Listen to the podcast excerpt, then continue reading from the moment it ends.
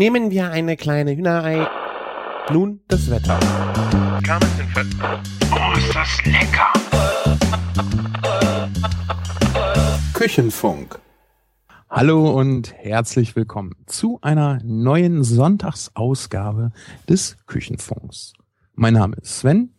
Ich äh, bin unter anderem auf kulinarikast.de unterwegs und mache da einen kleinen Podcast, wo man so ein bisschen das Kochen lernen kann, ein paar Hintergrundinfos. Und äh, im Küchenfunk sind heute mit dabei der Christian Lersch. Genau, das bin ich, der Küchenjunge. Genau, da, da übrigens hat meine Mutter da heute herzhaft äh, gelacht, als sie äh, das äh, Angrillen im Jan, nee, war das Januar oder Februar? Januar war das, Januar, ne? natürlich. Januar-Video gesehen hat und bei dir dann halt Küchenjunge eingeblendet worden ist. Ich habe es dann unterlassen, ihr zu erklären, dass das dein Name im Internet ist, weil das wäre dann schon wieder zu viel Input gewesen. Und äh, naja, sie war übrigens sehr erstaunt über die Steaks, die du mitgebracht hast. Das ist gut. Und ähm, Martin hätte zwar heute Zeit gehabt, aber äh, das Hintergrundrauschen der Familie war so laut, dass wir gesagt haben, nee Martin, dann äh, mach du dir einen schönen Abend mit deiner Family und wir übernehmen die schwere Arbeit hier für dich. Aber es ist ja nicht so, dass wir äh, keinen Ersatz, was heißt Ersatz? Ersatz ist ja nicht mal richtig. Wir haben eine Aufwertung der Sendung heute. Denn zum zweiten Mal haben wir zum dritten Mal einen Gast und zum zweiten Mal eine Dame mit dabei. Hallo Annette. Hallo. Hallöchen. Ah, jetzt. Ja, jetzt, jetzt, jetzt fällt der Groschen. Ich wusste es doch. War mir doch fast klar. Wie ihr da auf Twitter, wie der Sven drum gebettelt hat, eine Privatnachricht von dir zu bekommen, wusste ich doch schon was, wo der Hase langläuft. Ja, echt dämlich von mir, zumal Annette. Heißt du eigentlich Annette oder Annette? Annette, bitte. Super. Äh, zumal Annette mir äh, bereits auf Twitter folgte. Das ist ja so doof, weißt du, du hast dann so eine, Peinlich. ja, so eine, so eine Followerliste und ich gehe ja nicht jedes Mal durch, ich, ob ich äh, mit derjenigen Person da schon irgendwie verbandelt bin. Und wenn du dann was schreibst, dann, ja, du kannst die Nachricht nicht abschicken, weil die Person folgt dir nicht und das ist halt alles irgendwie. Du warst zu faul. Ja, hast recht. Typisch Sven. Den Christian und mich, äh, mich kennt ihr ja, den Christian, wie gesagt, auch, aber die Annette kennt ihr vielleicht noch nicht. Annette, vielleicht magst du dich einmal kurz vorstellen und erzählen, äh, warum wir dich heute hier eingeladen haben. Ich hoffe, warum ihr mich genau eingeladen habt, das verratet ihr mir noch. Ähm, ich gehe mal davon aus, das hängt mit meinem Food- und Weinblog zusammen, der da Culinary Pixel heißt. Ähm, über den habe ich auch den Christian kennengelernt. Ähm, wir waren Anfang des Jahres, glaube ich, irgendwann mal ähm, hier in München zusammen essen. Da wohne ich und äh, das schon eine ganze Weile.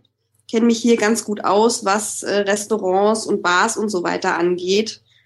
Ähm, das ist auch ein relativ großer Teil bei mir auf dem Blog.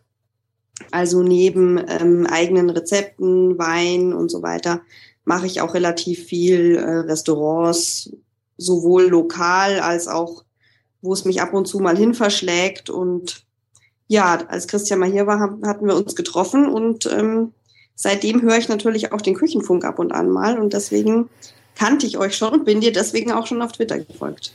Ja, wunderbar. Du hast das ganz richtig erkannt. Wir haben dich eingeladen, äh, weil wir gerne mit Leuten reden, die die gleiche äh, Begeisterung für Lebensmittel, Essen und Genuss aufbringen wie wir. Und ich weiß, dass du mit Christian im Gesellschafts... Das war doch der Gesellschaftsraum, Chris, ne? In dem ihr in Ich München würde sagen, es war im Februar, ja. Genau. Genau. Und da ist ja, also da geht man ja auch nicht hin, wenn man Bratwurstbudenfreund ist.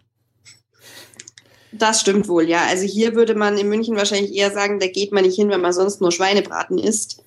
Ähm, die Bratwurststände sind hier nicht so verbreitet. Aber ja, also das ist schon, ist schon sehr, sehr besonders und speziell.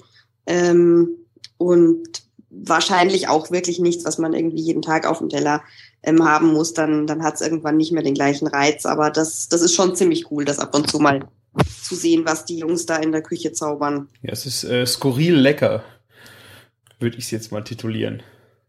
Was meinst du mit skurril lecker? Weil die Kombinationen einfach skurril sind. Das ist jetzt einfach nichts Alltägliches. Äh, und zeichnet dir erstmal ein Fragezeichen ins Gesicht und dann hast du es gegessen und denkst, geil. Das meine ich mit skurril.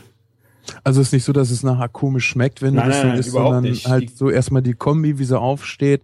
So denkst du, hä? Genau. Und dann isst du es und dann merkst du so den, den Plan dahinter, oder? ja. Oder Annette, wie siehst du das so? War skurril ist das falsche Wort oder? Nee, also das, das stimmt auf jeden Fall. Also was die da dort auch ein bisschen auszeichnet, die haben ähm, eigentlich auf jedem Teller ähm, Fisch und Fleisch kombiniert, meistens noch mit ein bisschen was Fruchtigen und dann noch einem Gewürz, das relativ raussticht. Also da ähm, ist der Gaumen auf jeden Fall schon auch ganz schön herausgefordert, ähm, das in jedem Gang wieder neu äh, zu entdecken, weil das ganz oft Kombinationen sind, auf die man selber tatsächlich nicht käme und schon gar nicht zu Hause auch nachkochen würde. Ähm, deswegen ist das schon immer ein Erlebnis. Mhm. Ich finde es ja immer spannend, wenn Leute sagen so, oh nee, in dem und dem Laden gehe ich nicht essen, das ist viel, mir viel zu teuer. Äh, wir sind das gewohnt, wenn wir essen gehen, auch satt zu werden. Mm, Jetzt fand ich das ganz cool, wie Christian das eben sagte, so das ist was, das kannst du halt nicht jeden Tag essen, weil irgendwann ist halt auch der Reiz weg. Ne? Und du, du hast ja bei so besonderen Sachen gehört ja auch immer mit dazu, dass man halt eine ganze Zeit auch einfach drauf verzichtet. Oder wie seht ihr das? Mm, Also ich, ich denke schon, dass das einen großen Unterschied macht, ob man sagt, man geht essen für das kulinarische Erlebnis oder man geht essen, um satt zu werden. Und das ist tatsächlich bei mir eher der zweitrangige Anlass. Also wenn natürlich, wenn man jetzt irgendwie mal unterwegs ist oder mittags mal schnell oder so, da legt man dann aber vielleicht auch nicht drauf Wert, dass das sowas ganz Außergewöhnliches ist. Aber ähm, wenn ich tatsächlich nur essen will, um satt zu werden, dann kann ich mir auch zu Hause was Gutes kochen. Ähm, und wenn ich dann schon mal auswärts essen gehe und dann ja durchaus auch Geld in die Hand nehme, wie du gesagt hast, dann, ähm, dann müssen das jetzt keine Monsterportionen sein, Hauptsache zum Sattwerden, sondern schon was, was ich vielleicht selber in der Form nicht machen würde oder kann oder mich einfach nur mal verwöhnen lassen möchte, weil ich mir selber nicht die Arbeit machen will. Ja, oder auch äh, inspirieren. Ja, richtig. Das finde ich eigentlich auch, äh, gerade bei den Gerichten äh, war es vielleicht nicht, wirklich nicht so, dass du sie zu Hause machen könntest, aber so vereinzelte Komponenten zu mixen, war einfach mal so eine Idee für zu Hause. Ah, das könnte man ja mal versuchen. Finde ich eigentlich sehr schön an der ganzen Nummer. Mhm. was, was meinst du mit, das könnte man ja mal versuchen? Das, äh, also die Inspirationen, also zum Beispiel, ähm, ich habe jetzt nochmal gerade meinen Blogpost dazu geöffnet, um einfach nochmal zu gucken, was es da zu essen gab. Und äh, geräuchertes Birnenlamm mit Bündner Jakob auf Süßkartoffel war zum Beispiel ein Gericht. Und dann zum Beispiel die Kombination geräucherte Birne Lamm. Du musst ja da nicht das volle Gericht ausschöpfen. Das heißt noch mit äh, diese Jakobsmuschel noch dazu machen, sondern alleine geräucherte Birne Lamm einfach so als Kombination für zu Hause mal zu haben. Finde ich einfach mal Ja. ja. ja, Sachen, auf die man dann echt äh, so nicht kommt. Ne? Genau. Jetzt fällt mir auch wieder ein, dass ich mich äh, seinerzeit äh, ein wenig über die Speisekarte aufgeregt habe, weil B Birnenlamm gibt es ja gar nicht. Ja, das, der Sven ist da so ein bisschen schwer von Capisce. Der nimmt das immer alles so wörtlich. Nee, nee, ich hatte ja, also ich habe ja eine, eine Speisekarte, eine gewisse Erwartung. Und meine Erwartung ist, die sagt mir, was ich kriege.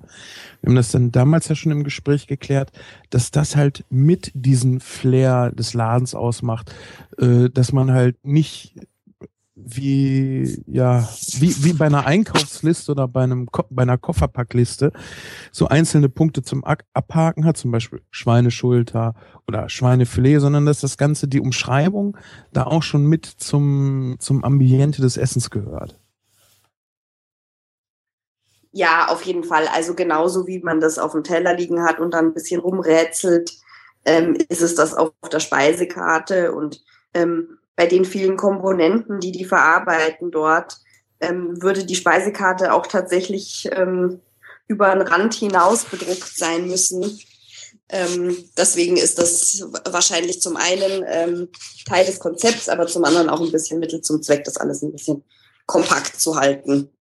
Also ich finde ja sehr äh, viel spannender, wenn da nicht direkt das ganze Gericht völlig äh, in seinen Einzelteilen in der Speisekarte steht, weil du musst ja auch noch ein bisschen was fürs Erkundung, eine Erkundung leisten und mal ein bisschen was äh, ausprobieren und dir vielleicht auch vorher mal eine Vorstellung davon machen und dann komplett von was anderem überrascht werden. Also ich finde das so langweilig, wenn das vorher schon da in epischer Breite stand, was ich da zu essen kriegen würde. Äh, und da würde ich dann auch nicht das äh, Zünglein an die Goldwaage legen und zu sagen, ja, es gibt doch keinen Vanillezander. Habe ich noch nie gesehen. Ja, aber von außen betrachtet, wenn man das so halt nicht kennt und wie gesagt was anderes erwartet, das hatten wir damals auch schon gesagt, äh, klingt das natürlich komisch. Ne? Und wenn, wenn man dann natürlich weiß, okay, das ist Teil der Sache, dann kommt einem das so vor, als ob ich mich darüber beschwerte, dass sie in einem Dark Diner kein Licht an Ne? Warum ist das hier dunkel? Ja, gehört halt mit zum Erlebnis dazu. Jetzt weiß ich, dass, äh, Annette, du warst äh, in Berlin im Norden. Da habe ich äh, letztens bei Holgi ein bisschen was drüber gehört. Das ist so ein, ein Pop-up-Restaurant, nennt man das Ganze, ne? Genau. Ähm, das war ein Pop-up-Restaurant äh, den kompletten November lang. Also ähm, ich sag mal noch so ein, also schon ein erweitertes Pop-up-Restaurant ähm, und tatsächlich auch in einer Location, in der eine Küche ist und so. Also es war jetzt nicht so total aus dem Boden gestampft, was die Umgebung anging, aber ähm, das war tatsächlich ein temporäres Restaurant für jeden Freitag und Samstag im November. Ähm, das heißt, die Gastronomen mieten sich dann in eine bestehende Küche für einen gewissen Zeitraum ein und kochen dann an den Tagen und machen dann quasi den Restaurantbetrieb da? Oder ist ein Pop-up-Restaurant doch noch was anderes? Es ist schon doch noch was anderes. Also es ist, es ist kein normales Restaurant gewesen, sondern ähm, also vielleicht um das mal ganz kurz zu umreißen, die, ähm, die Jungs, die früher das Rolling Restaurant gemacht haben, das war auch schon so eine Pop-up-Restaurant-Geschichte, ähm, die haben jetzt eben dieses Norden Berlin gemacht. Ähm, die zwei, äh, Paul und Björn, die ähm, sind keine ausgebildeten Köche, die machen das wirklich ähm, sehr, sehr ambitioniert, hobbymäßig. Das sind auch Blogger, oder? Und, ähm, genau, der Paul Fritze, der hat auch einen Blog, richtig. Ähm, und die hatten jetzt äh, zu, zu dem äh, Projekt noch ähm, einen weiteren dazu genommen, auch ein Paul. Ähm, der die Weinbegleitung und so weiter gemacht hat. Paul ist auch Blogger, der hat einen Weinblog. Ähm, und ja, da haben die eben zu dritt ähm, da wirklich den ganzen November Krass. da ziemlich äh, Tolles abgeliefert. Also das Menü konnte sich echt sehen lassen. Das war sehr beeindruckend. Ach, ich habe ständig nur, ja, ständig nur halt äh, Fotos gesehen und dachte, scheiße, warum ist Berlin so weit weg? Das hätte mich echt interessiert. ja. Wie war der, der, ähm, der Björn? Äh, kennt man den auf äh, Twitter? Ja, ne? Ähm, ja, das ist Björn Schmidt. Ich glaube, er heißt auch so. Und der Weinmacht ist äh, von Bl Wine in Black? Nee. Ähm, der andere ja, Paul? richtig. Ähm, genau, richtig. Ähm, und ähm, die haben auch noch einen Weinblog, der heißt Drunk Monday. Stimmt, ja. Ähm, den kennt man auf Twitter sicher noch eher. Stimmt, ja. Was ganz spannend war, ähm, die Weinbegleitung zum Menü war keine reine Weinbegleitung, sondern eine Wein- und Bierbegleitung. Und ähm, die zwei Biere, die haben wirklich sehr, sehr schön zu den Gängen gepasst. Ähm, und es war auch, war auch eine nette Abwechslung, dass das, dass das parallel kam. Das war wirklich eine, eine ganz schöne Idee und haben auch alle Gäste ziemlich gut angenommen. Ging das denn gut? Also ich hatte das bei äh, Stefan Paul, bei dem äh, vegetarischen Menü hier in Köln. Mhm. Da hat der äh, Marquet ja auch die Wein- und Bierbegleitung gemacht, was von den von der Auswahl her der Hammer war. Ich fand nur so sehr schwierig, Wein und Bier gleichzeitig zu trinken. Ähm, allein für einen Schädel so ein bisschen. Also ich hatte sehr früh so gedacht, äh, das überfordert mich jetzt trinkmäßig ein wenig, nicht geschmacklich. Mhm. Ja, ich verstehe, was du meinst. Aber es, also es ging eigentlich ganz gut. Es war jetzt nicht in, in übergroßen Mengen und ähm, ich glaube, wir hatten drei oder vier Weine und zwei Biere. Und dadurch, dass es sehr, sehr schön zum Essen gepasst hat, ähm, ging das tatsächlich ganz ja. gut. Also wir hatten auch nur kleine Mengen und da waren aber halt auch so Klopper. Ich weiß gar nicht mehr, Ja. das war so malzige Granaten, gerauchte Weizen. Und das war in der Masse, fand ich, es war, hat mir sehr, ist mir sehr schwer gefallen. Am Ende des Abends habe ich schon gedacht so, puh, das war jetzt viel. Okay, ja, nee, also ich fand es eigentlich eher, ähm, ich fand es eher mal ganz abwechslungsreich, nicht nur Weine zu haben. Und ich fand sogar das Bier zwischenrein angenehmer, ähm, so von der, ich sag jetzt mal von der Verträglichkeit her, Mhm. als so mancher Rotwein gewesen wäre. Okay. Ja. Ähm, Ja, und das Essen war natürlich sehr, sehr toll. Ja, das habe ich gesehen. Das sah wirklich hammermäßig aus. Und vom, äh, nur mal zum Grundverständnis, ich habe mich da mit dem Thema noch nicht. Pop-Up-Restaurant, was ist das genau? Ist das, was ist der Unterschied zu Guerilla Kitchen oder Guerilla Cooking? Also ich weiß nicht, ob man da so eine ganz grobe Grenze überhaupt ziehen muss. Also Okay. ähm, auch ein Supper Club äh, geht ja in die Richtung. Ähm, Im Pop-up-Restaurant ist, ist eben ein Restaurant, das sozusagen aufpoppt an einer Stelle und dann da für eine gewisse eher kurze Zeit ist und dann eben danach auch nicht mehr. Ah, okay. Guerilla-Cooking könnte man wahrscheinlich abtrennen und sagen, das ist wirklich was, was ganz unverhofft an irgendeiner Stelle in der Stadt oder so noch nicht mal unbedingt in einem Restaurantumfeld ähm, plötzlich ist, aufgebaut wird, gekocht wird und dann auch wieder weg ist. Mhm. Okay. Und vielleicht weniger ein Restaurant darstellt, Hm. so nach meiner äh, persönlichen Definition. Also ist Guerillaküche quasi so, dass die, die räudige Piratenmannschaft, die hier und da mal wieder auftaucht, aber das dann auch öfter tut als so ein Pop-up, was dann vielleicht so einmal eine Zeit lang irgendwo auf hat und dann ist das aber auch vorbei. Genau, also ich glaube, die Gelegenheit ist so ein bisschen eine andere. Also unter Guerillaküche verstehe ich eher, ähm, dass das auch mal wo ist, wo man es nicht erwartet, ähm, in einem im Umfeld von einem Event oder so vielleicht sogar. Und äh, bei so einem Pop-up-Restaurant ist es ja doch ganz oft so, dass man wirklich schon Wochen oder Monate vorher einen Platz reserviert und sich sozusagen eine Karte kauft und so für diesen einen Abend und das auch vorher ganz genau weiß, dass man dann in dieses ganz spezielle Restaurant geht. Hm. Schön. Wo, wovon lebt das Ganze? Ist das, äh, dass ich weiß, okay, das sind jetzt die und die Köche, die da hinkommen? Oder ist das dieser Effekt so, ja, ich schau mal, worauf ich mich da einlasse, ist halt spannend, ist so ein bisschen die, äh, nicht Erlebnis, sondern die Überraschungsgastronomie? Oder kannst du da noch einen anderen Reiz dran ausmachen?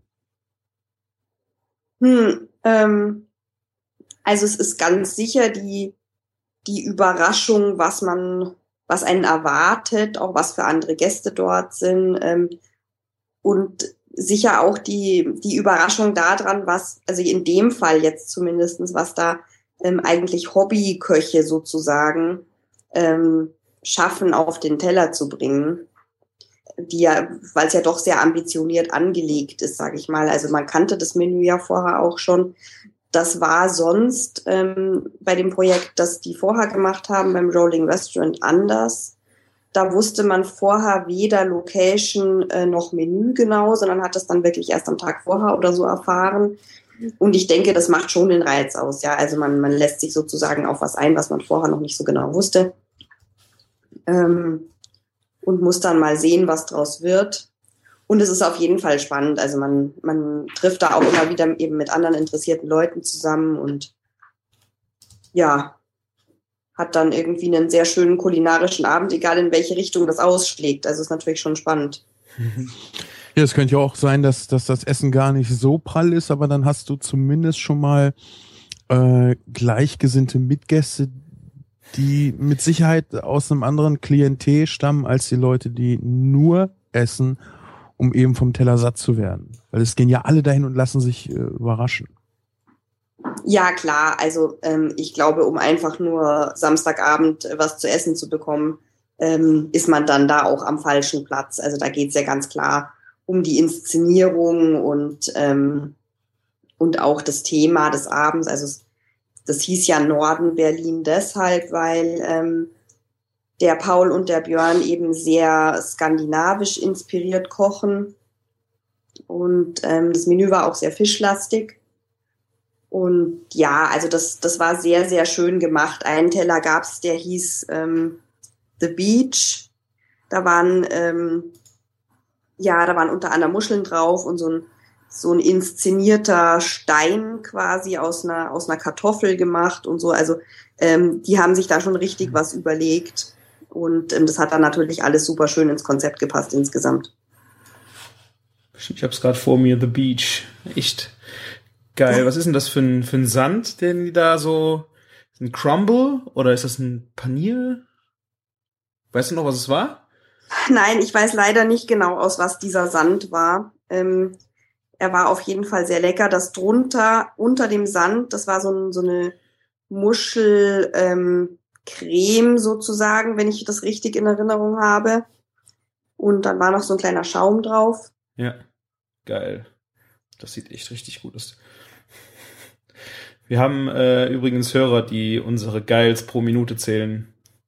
Habe ich Ernsthaft? Ja, ja, der letzte Kommentar, den habe ich auch ein bisschen verspätet freigeschaltet, äh, wie viel geil wir in der Minute brauchen. Also das ist ein sehr geflügeltes Wort hier, Annette. Ich hoffe, du verzeihst uns das. Es ist jetzt manchmal sehr schwierig, äh, die Food-Emotionen anders auszudrücken. Hättet ihr mir das vorher gesagt, dann hätte ich natürlich schon ein paar mehr eingebaut. Ja, ich, ich muss äh, dazu sagen, dass äh, solche Kraftausdrücke eigentlich nur von Christian äh, bekannt sind. Ach so. Also, nee, du bist ja Mr. Mr. Prädikator, ne? Mr. Superprädikator. Okay. Weil du immer mit, mit so super heftigen Prädikaten in Bezug auf Essen um dich rumschmeißt. Fett ist ja auch, das könnte man, glaube ich, bei Instagram bei dir, da könnte man ein Trinkspiel von machen. Fett, ja? Ja, Ja, gut. Du geizt, du bist da geizig mit Abstufung. Aber das ist ja auch gar nicht schlimm. Ich finde ja begeisterte Leute sowieso toll. Wo wir äh, schon beim Thema Begeisterung sind. Wir haben äh, vorhin die Vorstellung von dir, Annette, haben wir vielleicht ein bisschen kurz gemacht.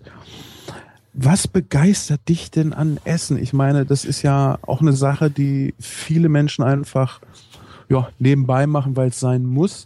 Was unterscheidet dich halt von Leuten, die sich nur ernähren, weil sie es müssen? Hm, ähm, das ist eine sehr philosophische Frage. Ähm, ich bin, ich bin mit, ähm, mit Gastronomie und Kochen und so aufgewachsen. Ähm, insofern würde ich sogar so weit gehen zu sagen, das, das steckt mir so ein bisschen im, in den Genen und im Blut. Ähm, ich bin damit aufgewachsen zu unterscheiden, ob, ob ein Lebensmittel hochwertig ist, was man damit machen kann und damit auch gut umzugehen. Und ähm, für mich steckt hinter dieser Leidenschaft da auch einfach sehr viel Leidenschaft zum, zum Grundprodukt. Also ähm, ein tolles Grundprodukt zu haben und das mit Respekt zu verarbeiten und da was Tolles draus zu machen, das ist für mich einfach so die, die Quintessenz von Kochen. Und ähm, ich finde, wenn man die Geschichten hinter diesen tollen Produkten sich ein bisschen anschaut und sieht, dass bei, bei Produzenten dieser Produkte einfach so viel Leidenschaft herrscht, sei das jetzt im, im Wein oder auch ähm, bei einem tollen Metzger oder einem tollen Bäcker, ähm, die ihr Handwerk einfach lieben und da ähm, ja, also ihr, ihr ganzes Herzblut reinstecken, dass am, am Ende was Tolles rauskommt, dann kann man da eigentlich nur leidenschaftlich damit umgehen am Ende. Und ähm, wenn man das fragen darf, du, du bist damit aufgewachsen, äh, willst du mehr verraten? Hat ähm, Eltern Gastronomie oder einfach schon mit Ja, dem genau. Ah ja, gut, okay. Ähm, Also mein Vater ist gelernter Koch ah, und ähm, wir hatten früher tatsächlich ein kleines Hotel zu Hause. Ähm, ich bin sozusagen im Kinderstuhl neben dem Herd äh, groß geworden und habe da schon sehr früh mitgeholfen und immer über die Schulter geguckt und ähm, ja, also das, was für andere äh, Kinder da irgendwie so das eigene Kinderzimmer war, war für mich da die Küche. Ach, wie schön. Und ja, daher kommt das wahrscheinlich so ein bisschen. Es ist schön, ich meine, da kann ja dann auch schnell passieren, dass man dem überdrüssig wird, äh, dass man jetzt nicht eine Liebe dazu entwickelt. Ist schon schön, dass es dann eher doch die Liebe geworden ist dazu. Ja, ich glaube, das hängt sehr viel damit zusammen, wie man das vermittelt bekommt. Mhm. Also ähm, ich habe das halt ähm, auch bei meinen Eltern gesehen, dass das für die Freude und Leidenschaft war, ähm, Gäste zu bewirten und ähm, ja, sich da einfach an, an einem tollen äh, Ergebnis und an einem tollen Produkt zu erfreuen und so. Und ich glaube, wenn man das so mitbekommt, dann ist das auch normal für einen. Und ich könnte es gar nicht anders vorstellen. Allein die Aromen, die in so einer Küche immer umherfliegen. Ich finde das äh, besonders zur Spargelzeit ist das ja nochmal eine ganz eigene Luft, die in der Küche herrscht. Da brauche ich nur dann denken, da habe ich das alles so bildlich äh, vor Augen. Das finde ich so geil. So sehr ich den Stress und das Schwitzen und diese ganze Arbeit und so im Nachhinein nicht glorifizieren will, was manchmal auch sehr schwer fällt. Aber nichts kann einem diese, die, diese, diesen Gesamteindruck, weil das ist ja nicht so, ich sag mal in einem Büro. Du sitzt in einem Büro, du kennst das ja und oder ihr beide kennt das ja. Ich arbeite ja jetzt noch nicht im Büro und versucht es mal etwas äh, von außerhalb äh, zu erfassen. Du hast zwar Geräusche, du hast auch was Visuelles, aber bis auf den Geruch von frisch angespitzten Bleistiften ist da ja vielleicht nicht so viel, oder? Hm. Im Vergleich zur Küche.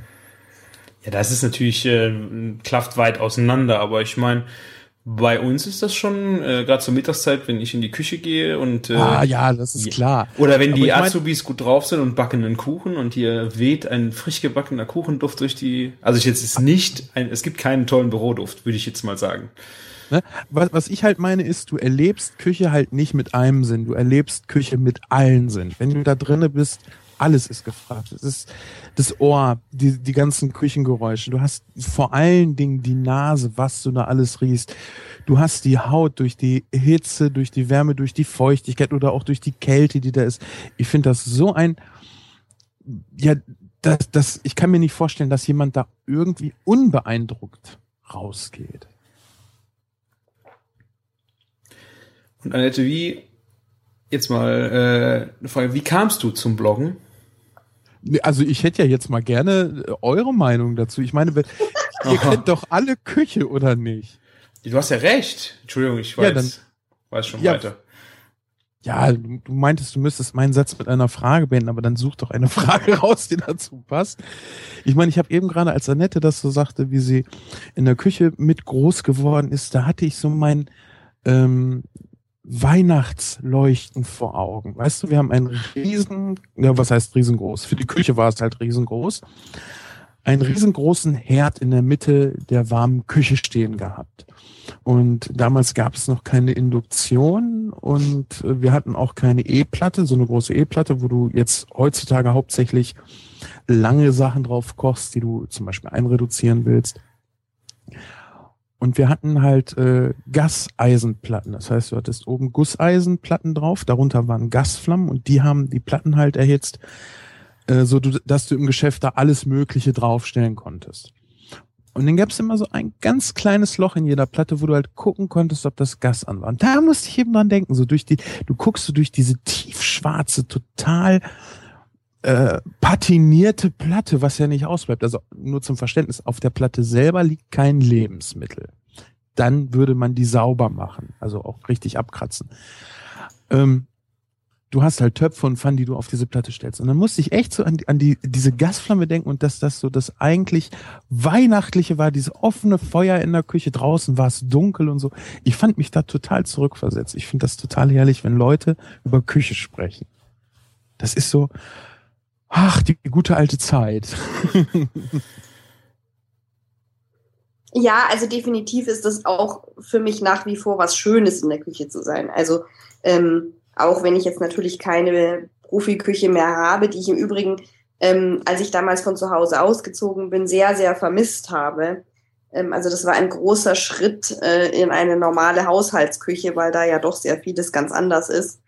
Ähm, aber ich verbringe nach wie vor sehr gern Zeit in der Küche und das entspannt mich auch. Und ich stehe auch gern am Wochenende mal da und ähm, koche für viele Leute, so wie ich das zum Beispiel auch gestern Abend gemacht habe. Ähm, und ich habe das sehr gern, also viel Zeit in der Küche verbringen, Leute einladen, die dann bewirten. Und ähm, das ist schon ein ganz besonderes Gefühl und natürlich ja sehr unterschiedlich von äh, am Schreibtisch sitzen im Büro, das ist richtig. Welches Gadget hast du denn am meisten vermisst, als du dann in die äh, Haushaltsküche musstest? Ähm, Gute Frage. Also es ist eher so die, die Größe von allem, glaube ich, und Okay. die, die praktischere Funktionalität von, von vielen Geräten. Also Mhm. ähm, einfach ein Herd mit sehr viel mehr Power, eine Spülmaschine, die nur zehn Minuten braucht, Okay, ja. einen großen Tellerwärmer. Äh, Was mir ja, Salamander? Was mir ja, Ein Salamander äh, gar nicht mal, nee. Ich habe auch leider zu Hause keinen, obwohl das tatsächlich oft ganz cool wäre. Ne? Was, was ich auch vermisst habe, ähm, war das begehbare Kühlhaus. Oh, ja. Ähm, ein kleiner Kühlschrank bereitet mir äh, oft Schwierigkeiten, zumal ich in dem auch äh, immer äh, Wein lagere und dann wird es oft eng, gerade wenn man viel, viel kochen will. Aber man arrangiert sich schon. Also ich kann mich über meine Küche nicht beschweren. was, was mir persönlich an der Profiküche ehrlich gesagt am meisten fehlt, ist das die Gewissheit, dass solange ich hier koche, echt alles komplett dreckig werden darf. Ja. Das wird es nicht, aber du musst nicht darauf achten, dass irgendwo irgendwas nicht hinläuft oder dreckig wird oder sowas. Du machst sie ja anschließend sauber. Das machst du mit deiner. Hm? Abends einfach den Schlauch rein und dann ist alles wieder sauber in der Gastroküche, ne? Ja, weißt du, es geht halt nichts kaputt, wenn da irgendwo mal äh, Ei reinläuft, sage ich jetzt mal. Es kann ja immer mal passieren, dass du irgendwo gegenkommst. Ist egal, du machst es nachher ja eh sauber. Wenn dir sowas in der Haushaltsküche passiert, wo du Holzmöbel und sowas hast. Ich finde, man, man, man kocht eingeengt und, und sehr vorsichtig. Du kannst halt nicht, du kannst dich halt nicht so richtig austoben, weil du halt Angst irgendwo auch um dein Mobiliar hast. Eine Gastroküche hat halt einen ganz eigenen Charme und da ist auch nicht schlimm, wenn mal eine Beule irgendwo dran ist. Du kochst So. einfach äh, ordentlicher. Ja, ich finde das schrecklich. Ja. Ich will, ich will leben. Ich will mich Aber nicht, gerade in der Gastronomie kocht man doch sehr, sehr strukturiert und ordentlich eigentlich meistens. Ja, aber ich weiß, du, ich weiß Das- das gibt's halt so, so Spitzen, wo du halt überlegst, wenn du jetzt Salz aus einem großen Topf rausholst mit den Fingern und schmeißt das da drauf und du hast zu viel in der Hand, schmeißt es auf den Boden. Scheißegal. Ja, genau. Ist das ordentlich? Ich meine, Ja, das okay. ist, es ist einfach äh, funktional und auf dem Teller ist alles ordentlich. Es ist ja auch nicht dreckig. Das wollte ich jetzt Genau. gar nicht sagen, aber es ist einfach, äh, du kannst einfach alles fallen lassen. Das wird nachher alles weggemacht und äh, das funktioniert, es ist halt was anderes wie zu Hause. Das kann, musst du da mal versuchen. ja, auch, auch wenn es alleine schon, schon um Fett geht, ja, wenn du Ja. zu Hause, also ich, ich kenne Menschen, das muss man sich auf der Zunge zergehen lassen, weil das ist mir so innerlich äh, zuwider. Ich kann verstehen, warum sie das machen. Ich kann es aber, also ich würde Teufel tun, das jemals selber zu, zu machen.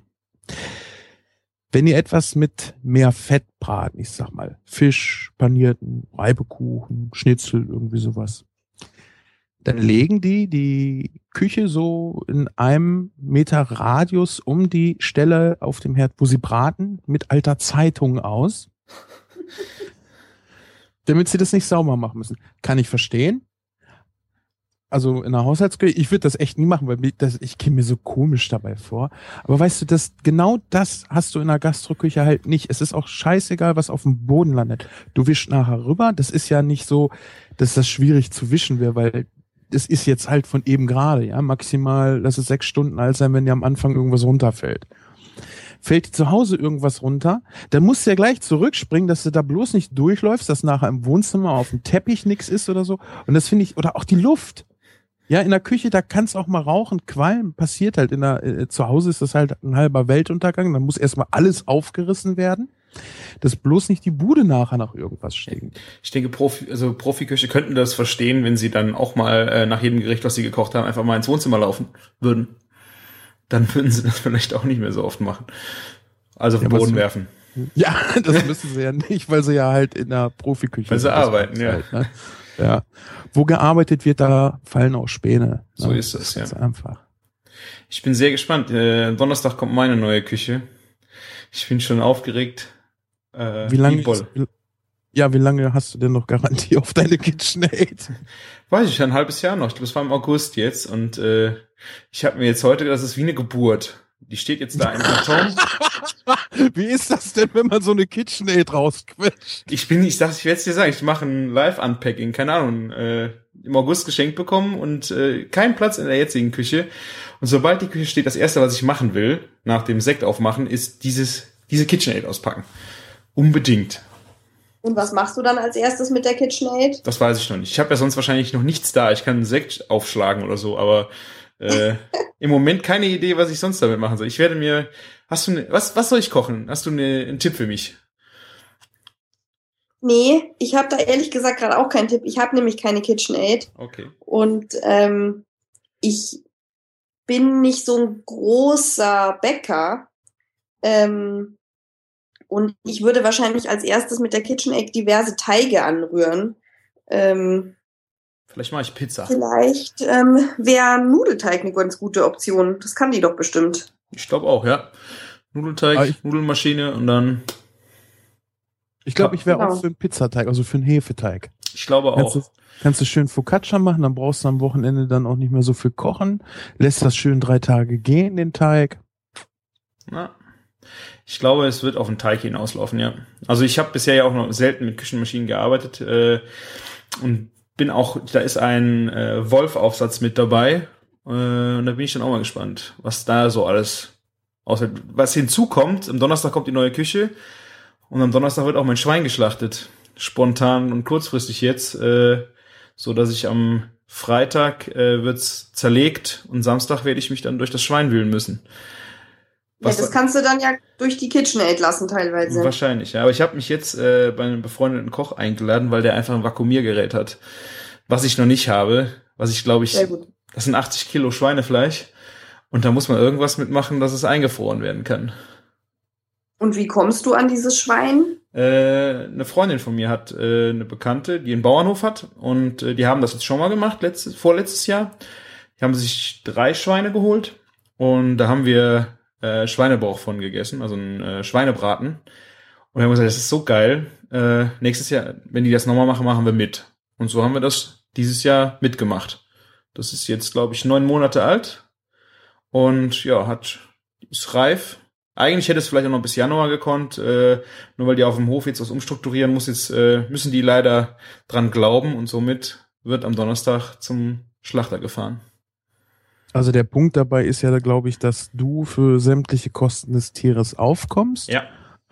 und damit dann auch hundertprozentig weißt, äh, dass das Tier halt ordentlich groß geworden ist und du nicht nachher das Tier nach Kilogramm oder so bezahlst. Ne? Genau. Und was man dazu sagen muss, ist ein Schwäbisch Hallisches. Also bin ich sehr gespannt, was dabei rauskommt.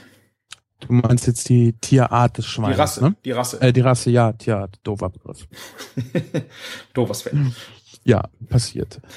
Nicht die Mama. Jetzt, jetzt bräuchten wir hier so ein kleines Baby, was mir mit der Eisenpfanne auf den Kopf haut. Das wäre ganz Ich schön. würde das übernehmen. Ja, mach mal.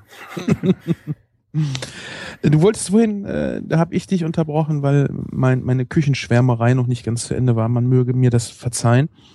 Äh, wolltest du Annette fragen? Oder ich frage einfach. Darf ich für dich fragen, Christian? Frag. Annette, wie bist du denn zum Bloggen gekommen? Ähm, wie bin ich zum Bloggen gekommen? Ich hatte, ja, also meine Leidenschaft für Essen, Kochen, Wein und so weiter, die hatte ich natürlich vorher schon. Ähm, und was ich außerdem hatte, äh, schon seit ein paar Jahren, ist ähm, eine Leidenschaft und ähm, ja, sehr großen Spaß an der Fotografie. Und ähm, auch beruflich komme ich so ein bisschen aus der Online-Ecke, deswegen waren jetzt Blogs und so weiter auch, auch nichts, was mir jetzt irgendwie so total neu war oder ähm, ich mich irgendwie wirklich reindenken musste. Und dann war einfach dieser eigene Blog früher oder später eine relativ logische Verbindung aus ähm, Kochen, Fotografieren, ähm, auch Schreiben, das ist ähm, wahrscheinlich so der dritte Pfeiler ähm, und äh, Hobby, dass ich da, dass ich da hinpacke. Ähm, ja, und dann war es eigentlich ganz logisch, dass ich irgendwann mal angefangen habe, meine Fotos anstatt auf dem Rechner ähm, sozusagen im Blog zu sammeln und das ein oder andere ähm, Rezept dazu zu schreiben. Und so war der Blog dann entstanden. Zunächst mal natürlich irgendwie für mich und für ähm, Leute so im Freundeskreis, ähm, die ich alle sehr ähm, ja sehr oft äh, dann darauf hingewiesen habe, dass man doch da was, äh, dass man da mal drauf gucken könnte und natürlich Face Facebook-Fan äh, werden soll und so. Und das haben sie dann alle fleißig gemacht und auch ähm, weitergegeben. Und dann ähm, habe ich da immer mehr Leser gefunden, die sich dann auch weiter von meinem Freundeskreis ähm, entfernt haben. Und ja, das, das war dann natürlich ganz schön zu sehen, dass das auch wirklich ankommt. Mhm. Und was war dann dein, gab es einen Knick, wo du sagst, es ging jetzt dann mit den Leserzahlen richtig nach oben? So, du bist ja vor zwei Jahren bei der, äh, was bei AEG? Hast du den Kochwettbewerb gewonnen? Genau, ähm, das war ähm, im September letzten Jahres.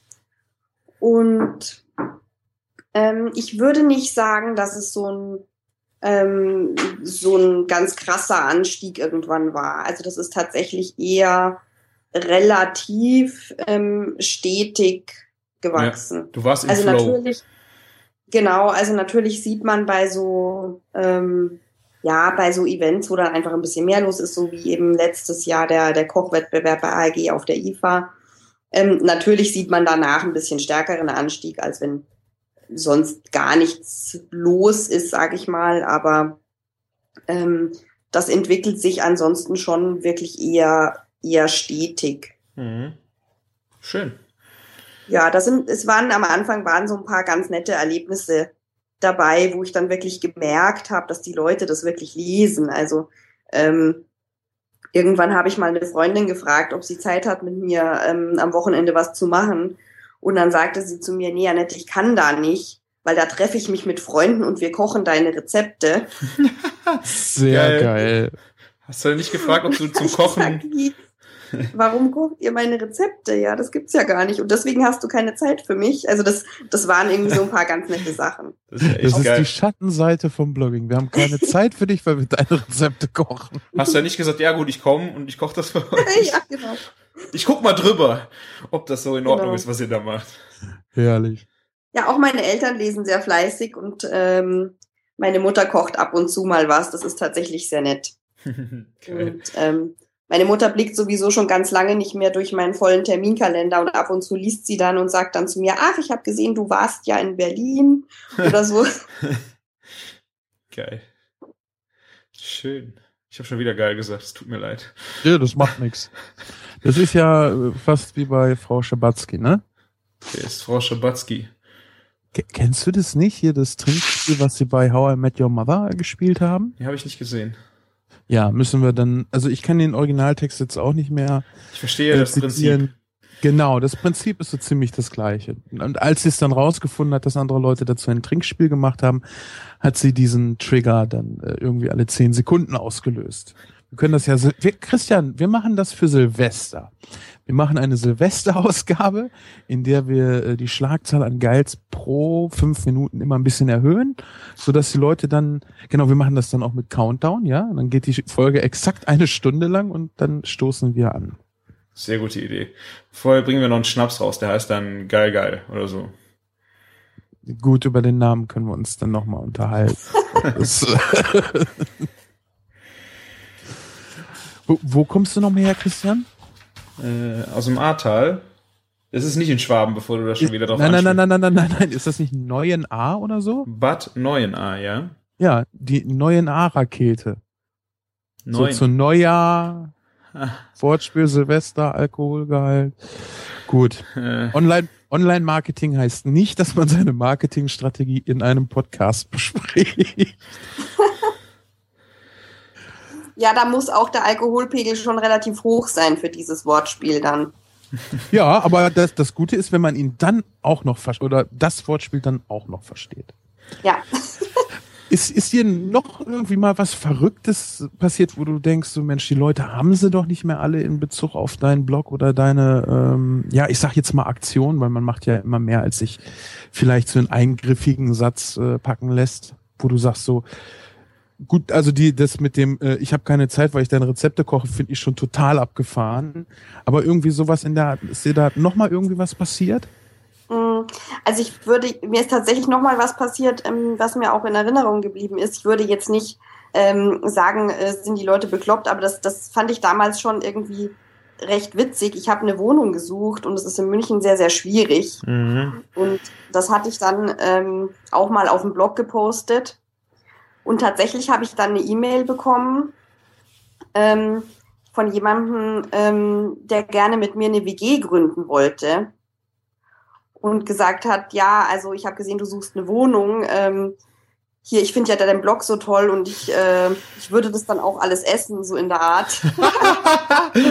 ich, ich, würde mich bereit erklären, das zu essen, was du kochst. Sehr geil. Genau, also das, das, das war schon witzig.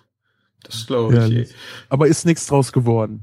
Nee, ist nichts draus geworden. Ähm, ich habe äh, dann doch äh, eine eigene Wohnung gefunden, in der ich die Gäste dann aussuche. Echt schön. Wunderbar. Er hätte ihn ja zwingen können zum äh, Putzen, Spülen und so. Also ich, das ist schon verlockend. Ja. so, so hast du das zu Hause gemacht, Christian, ne? Du kochst, weil du es geil findest und deine Frau macht den Rest? Ja, nicht ganz. Die Küche ist schon mein Bier. Also ich muss da auch alleine sauber machen. Dafür muss du musst ich dein Chaos auch alleine wegräumen. Ja, ich bin ja kein Profikoch gewesen, deswegen mache ich vorher schon Ordnung, weil ich weiß, dass ich danach überhaupt keinen Bock mehr drauf habe. Dafür bist du aber einer von diesen Hobbyküchen, die bestimmt auch gerne mal Sachen leicht andünsten, ne? Leicht andünsten? Wieso? Ja, kennst du das? Wenn jemand sagt leicht andünsten, dann weißt du, dass er keine Ahnung hat, warum er das macht oder eigentlich nicht wirklich weiß, wie man kocht? Ja, das stand wahrscheinlich dann irgendwo im Kochbuch. Äh, worauf willst du hinaus? Da wird es, also ich habe das. Ja, da, da wird das gerne benutzt, dieser Ausdruck. Ja, wenn man das nicht fassen kann, was man da jetzt gerade machen soll. Dann, dann, ich habe das ganz oft, wenn mir irgendwer was übers Kochen erzählt, das gerade Zwiebeln, die werden dann ganz leicht angedünst. Ich denke mir, ja, wozu? Und dann kommt mir so, eigentlich hat er keine Ahnung, warum er das jetzt gerade macht, weil wahrscheinlich, weil er nicht weiß, was er mit den Zwiebeln sonst machen soll. Weil leicht andünsten bringt ja eigentlich nichts. Das ist doch kurz anschwitzen oder sowas. Äh, ich meine, du, wenn du jetzt zum Beispiel eine Soße machst, dann willst du die ja nicht schwarz haben, die Zwiebeln, sondern die werden kochen ja nochmal wieder weiter. Das ist der Hobbykoch. Ey, meinst ja. du etwa, wir machen für eine Soße, wir braten irgendwas an, damit es schwarz wird? Wenn es schwarz wird, hast du was falsch gemacht, außer du willst Zuckercouleur herstellen. Ja, aber deswegen kannst du einem das, du kochst, du schreibst ja Rezepte ja nicht für Profis, sondern für vielleicht auch mal Laien, die es einfach Spaß macht, das nachzukochen. Okay, erklär mir bitte, wie exakt, wie funktioniert leicht andünsten und erklär mir das bitte exakt. Ich sag dir jetzt ja keine Zeit, so kommt drauf an, wie viel Zwiebeln du nimmst. Aber du schmeißt die in eine Pfanne mit Öl und dann lässt du die mal ein paar Minütchen da drin. Ein paar Minütchen. Was sind ein paar Minütchen? Ach, geh mir nicht auf die Eier, ey. Nein, genau, weißt du, das meine ich ja. Du kannst leicht andünsten. Das ist so. Du, wann ich habe auch kein Rezept von dir mit der Stoppuhr gesehen. Nee, wirst du auch nie, weil äh, die, der Stoppuhr oder dem Steak ist es scheißegal, was deine Stoppuhr sagt. Wenn ich jetzt, pass auf, ich möchte das ganz kurz, ganz kurz deutlich machen, was kurz, ich meine. Ja. Kurz. 3, 2, 1. Nein, jetzt auf. Wenn ich Zwiebeln anbrate, ja, gibt es ja jetzt zwei Möglichkeiten. Wie lange? Lass, nee, die Zeit ist ja gar kein Faktor dabei. Das will ich dir gerade klar machen, was ich meine. Entweder, glasig ja, entweder ich möchte sie glasig, das heißt, dass ich quasi durchgucken kann, das ist ja ein definierter Punkt, oder ich möchte, dass sie Röststoffe entwickeln, also dass ich sie auch bräune. Wenn ich sie davor glasig haben will, was sage ich dann dazu? Wozu willst du sie vorglasig haben? Ich weiß nicht, damit sie noch ein bisschen Biss haben. Vielleicht ist das essentiell für mein Gericht. Ja, dann nenn mir doch mal einen. Ich möchte das auf der Speisekarte lesen. Mit leicht angedünsteten Zwiebeln. Ich konnte mich nicht entscheiden, ob glasig oder roh oder was. Genau, dazwischen. Ist ja jetzt auch wurscht. Also, äh, ich weiß, worauf du hinaus willst. Es ist ein schwierig zu definierender Faktor. Äh, und wenn du, für mich ist das, wenn ich, wenn ich sowas lesen würde, wäre jetzt einfach, du schmeißt die Sachen kurz in die Pfanne. Und äh, vielleicht willst du sie noch nicht glasig haben. Muss man sie glasig haben, wenn man sie weiterverarbeitet? Naja, das kommt drauf an, was du machen willst. Ne? Wenn du Zwiebeln zum Beispiel nicht ganz durchgast, dann kann es sein, dass dir das Ganze ganz schnell gärt. Ja, aber wenn, ja? wenn du zum Beispiel eine Hackfleischsoße kochst und die dann nachher eh noch zwei Stunden kocht, musst du sie dann vorher glasig gehabt haben oder nicht? Brauche ich sie denn dann überhaupt mit anbraten?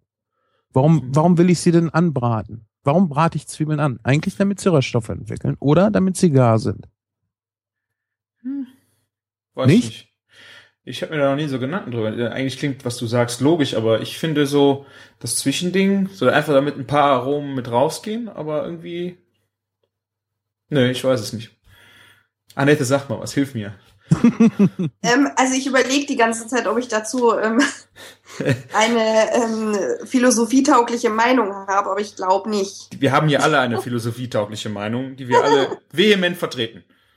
Nee, nee, nee, nee, nee. Ihr philosophiert, ich sag euch, wie das geht. Ja.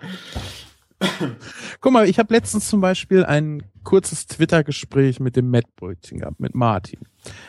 Und der hatte ein Bild gepostet mit ganz vielen Tellern, mit so einer, ja, hässlichen Billo-Vorspeise. Ja, normalerweise postet der ja auch total geile Sachen. Oder halt Hamburger, da ist egal, wie die aussehen. Und was glaubst du, was ich da gesehen habe auf den Vorspeisentellern? Balsamico-Schlotze. Nein, Teerschlotze nennt sich Ja. das. Und da habe ich gesagt, Alter, da ist ja Teerschlotze drauf. Sagt er, ja, wenn du 1200 Vorspeisen anrichten Ach, musst. dann auf einmal fängt er das auch an zu benutzen. Ja, klar, fauler Hund der. ne? Aber gut, das ist ein Punkt, da kann man es nachvollziehen. Ach, jetzt auf einmal du auch? Nein, ich kann nachvollziehen, dass er das macht. Ich finde das keineswegs in Ordnung. Ich kann nur nachvollziehen, warum er das macht. Aha. Weil er nämlich genau diesen dämlichen äh, Schickimicki-Effekt dann produzieren muss für 1200 Leute, die den Teerschlotze halt hergibt. Ne? Oh, ist ja ganz was Tolles. Oh, guck mal, die ist schöne Schwarz. Und ja, Zucker, Essig, toll, super. Daumen hoch. Was ich halt meine, ist so, du merkst halt daran, wie Leute äh, Zubereitungen beschreiben, äh, ob sie verstanden haben, warum sie das machen oder nicht. Ich habe ja zum Beispiel einen Vater, der total gerne kocht, was ich total toll finde. Und der haut immer so viel verschiedene Lebensmittel in seine Gerichte mit rein, dass ich dann da immer stehe und denke, ja, kannst du weglassen, kannst du weglassen, kannst du weglassen, kannst du weglassen, weil du wirst es im fertigen Produkt nie mehr herausschmecken. Oh. Und das ist dann auch so, so eine, so eine typische Bezeichnung, die er da macht. So ganz leicht anschwitzen. Das, das hat für mich immer so was von dem Gefühl so, ich muss irgendwas damit machen. Ich weiß nicht was, aber ich mache was, damit ich es nicht komplett falsch gemacht habe. Christian, also ich glaube, wir müssen nachher gleich mal beide unsere Blogs durchsuchen, ob wir da nichts leicht angeschwitzt haben. Das Ja, ich glaube, der Müssen hat wir da irgendwas will er uns sagen, ja. Der will uns hier äh, wahrscheinlich vorführen. Jetzt gucken die ganzen Hörer schon Ich und werde Teufel tun, jemals hier irgendwen vorzuführen. Nein, den Martin hast du ja gerade auch nicht vorgeführt. Wieso? Er hat's doch gepostet und steht dazu. Ist doch auch okay. Aber du Ja, hast, guck mal, du das- hast es das war- ausgegraben. Das war diese Woche, mein Lieber. Ja, ne, guck mal, das war eine, eine, eine Charity-Veranstaltung irgendwo und wenn du so viele Leute beköstigen willst und du möchtest irgendwo mit Geld eintreiben, äh, 1200 äh, superbe Vorspeisen gleichzeitig anzurichten, ist halt nicht möglich. Mhm. Ne? Wie groß muss die Küche sein? Was für Möglichkeiten musst du da haben, um da äh, sowas fahren zu können? Da kann ich schon verstehen, dass man dann äh, ja, wie gesagt, irgendwie so solche Effekte benutzt. Aber das, das nur am Rand. Vielleicht ist dieses leicht anschwitzen Problem auch meinem Nerdtum ähm, zu verdanken, dass ich da vorhin so drüber nachgedacht habe. Genauso wie ich heute dann schon wieder mindestens anderthalb Stunden auf unser kurzweiliges Würfelspiel verwettet, ha- äh, verwendet habe. Ah. Das- Kennst du das ja- schon, Annette? nee, was ist denn das für ein Würfelspiel? Also ähm, im Grunde genommen habe ich mir mal ein paar Holzwürfel gekauft und habe Begriffe draufgeschrieben, hauptsächlich Lebensmittel und Mhm. halt ein paar Begriffe, die mit äh, Zubereitung zu tun haben, braten, schmoren, gratinieren und so weiter. Und wir haben uns dann äh, so einen kurzweiligen Spaß daraus gemacht, dass jeder einen Wurf bekommt und möglichst versucht, alle erwürfelten Begriffe in einem Gericht unterzubringen. Wir werden das auch gleich einmal spielen. Mhm. Und Hast, kennst äh, du das schon, das Spiel so, das war ja jetzt vor kurzem auch im Fernsehen, wie wir hören mussten. Ja, ich habe dann auch überlegt, ob ich äh, Zirkus Halligalli oder wie hieß das? Halligalli? ja Zirkus, ja genau. Ich habe dann auch überlegt, ob ich da irgendwie äh, was zu schreibe und habe mir dann gedacht, nein, mach mal nicht die Klappe zu groß auf, weil so groß ist die kreative Eigenleistung nicht, Begriffe auf einen Würfel zu schreiben, auch wenn sie mit Kochen zu tun haben. Hab dann unter dem äh, Beitrag auf pro7.de, wo die Folge halt nachher zum Angucken noch online gestellt war, geschrieben, ja, äh, wir haben das auch schon mal gemacht und so. Und dann schrieb dann jemand, ja, ja, Joko und Klaas haben das aber 2009 schon gemacht. Mit einem YouTube-Link. Und dann habe ich mir gedacht, gut, dass ich jetzt nicht mich entblödet, mich entblödet habe, pro sieben auf Schadensersatz zu verklagen. Das Problem war nur, die haben dann Begriffe da drauf geschrieben. Ich weiß nicht, was dabei war. Das war äh, Fruchtzwerge, Harzer Roller und irgendwas mit Fisch. Ja, Ugh. Und die haben das einfach in einen Mixer geschmissen, püriert und äh, der Sänger von der Bloodhound Gang hat das dann auch gegessen und in der Sendung quer über den Tisch gereiert. In der Sendung live quer über den Tisch gereiert. Also so in dem Niveau-Level be- bewegen wir uns eigentlich überhaupt nicht. Nee, Okay, ich wollte gerade sagen, ich bin mal gespannt, was jetzt dann auf den Würfeln steht. Nee, also da stehen wirklich äh, so Sachen, die du, mit denen du auch kochen möchtest.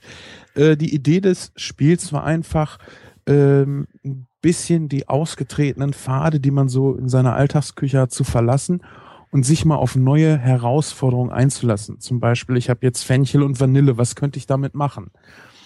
Und ähm, du musst nicht alle Begriffe, die aufgeführt werden, dann auch tatsächlich verwenden. Manche Sachen sind einfach äh, schrecklich, wenn man die kombinieren würde. Ich kann mir zum Beispiel Vanille und Knoblauch momentan nicht wirklich gut zusammen vorstellen.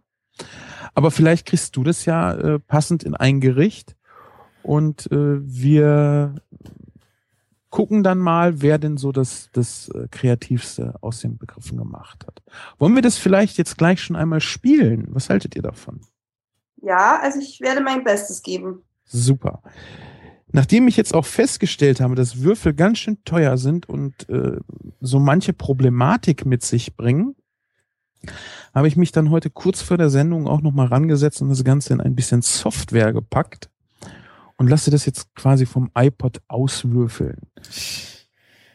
Schauen wir mal, wie weit das Programm schon äh, gekommen ist. Also Christian, dein Wurf. Innereien, Warte, ich schreibe, warte. ja. Äh, ja. Rüben, Rüben. Das würde in diesem Fall äh, freilassen, um welche Rübe es sich handelt. Bei den Innereien genauso. Genau. Also man könnte jetzt zum Beispiel auch sagen Niere, aber bei Innereien äh, ist, ist es für den Anfang vielleicht noch ein bisschen einfacher, wenn man sich das aussuchen kann. Mangold, Mhm. Porree, Mhm. Brot, Mhm. Paprikapulver Mhm. und Sternanis. Okay. Ich würde jetzt, äh, Annette, dir auch schon mal äh, deine Sachen verraten, damit Christian sich schon mal Gedanken um seins machen kann. Ich weiß es schon. Ja. Du weißt das schon. Na, dann präsentier mal, du Annette. Nee, wir können das jetzt gerne auswürfeln lassen dann. Okay. Hackfleisch, Blumenkohl, Mhm. Grünkohl, Mhm. Fenchel, Mhm. Hefeteig, Ingwer und Salbei. Okay. Und für mich gibt es heute Schinken. Sekunde. Ja. Ingwer so, ja. und Salbei. Und der Sven hat, bitte? Ich habe Schinken, Erbsen, Sellerie, Möhren, Nudeln, Salbei und Petersilie. Was war äh, Sellerie, Möhren? Sellerie, Möhren, Nudeln, Ja. Salbei und Petersilie. Okay.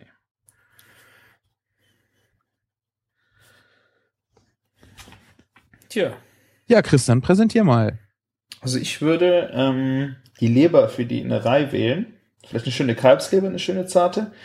Würde dann äh, schönes Bauernbrot nehmen, sehr schön kross toasten, bisschen mit Knoblauch einreiben äh, und darauf die äh, sch, äh, ähm, scharf angebratene Kalbsleber, äh, also scharf angebraten, also durchgegart schon, ähm, darauf im Fächer drauflegen und dazu ein die äh, Rübe würde ich vielleicht eine Petersilienwurzel nehmen und die mit dem Sternanis zusammen kochen, also ganz wenig nur, in, als Carpaccio aufschneiden und da drauf dann ein äh, Nest von gedünstetem äh, Mangold und Porree, aber separat, äh, auf dem Carpaccio betten und äh, Paprikapulver. Äh, Ja, das würde ich vielleicht noch, würde ich vielleicht noch ein bisschen am Ende äh, auf den Tellerrand streuen.